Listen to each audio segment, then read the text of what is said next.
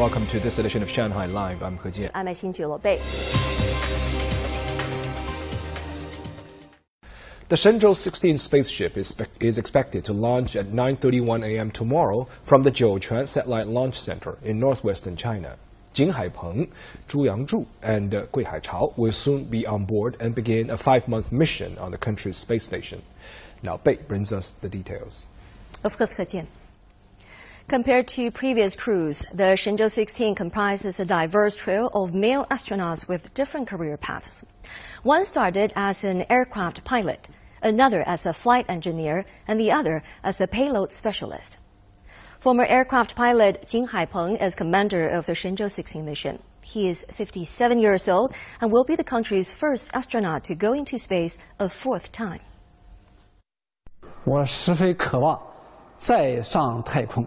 I'm very much looking forward to going into space again and contributing to the development of our space station. 600 push ups, 600 sit ups, and jumping rope have become part of my daily routine to be eligible for this mission.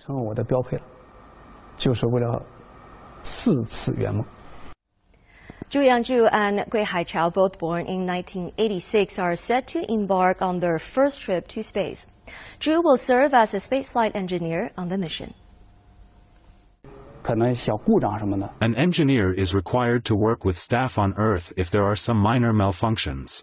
I'm mainly responsible for maintenance and system repairs. 这个平台的一些产品的维护维修。 And Gui is a civilian astronaut and a professor at Beijing-based Beihang University. He will work as payload expert. 载荷专家这个角色主要 I'm mainly responsible for the operation, management, repair and maintenance of payloads and doing various experiments on the space station. I'll be collecting, organizing and even analyzing our findings. Shenzhou 16 is the space program's second manned flight this year. The crew will stay in orbit for about five months. The China Manned Space Agency also announced today that they plan a manned lunar landing by 2030. 总的目标是，二零三零年前实现中国人首次 The overall goal is to achieve China's first manned landing on the moon by 2030 and carry out lunar explorations and technological experiments. Other goals include mastering key technologies to make a Earth-Moon manned round trip and remain on the moon's surface for a short stay. This will involve human-robot collaboration and forming an independent capability of manned lunar exploration. 任务，形成独立自主的 载人月球探测能力。The agency released an announcement to solicit public proposals for the country's first manned lunar rover.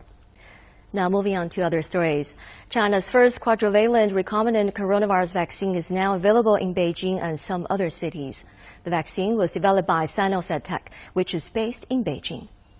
The vaccine offers better protection against four coronavirus variants, including Omicron and Delta.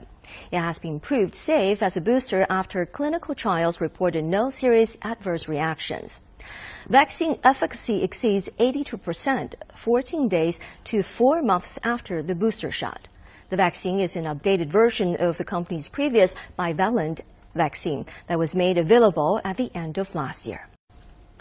Panda Yaya returned to her birthplace of Beijing early this morning after spending 20 years in the United States.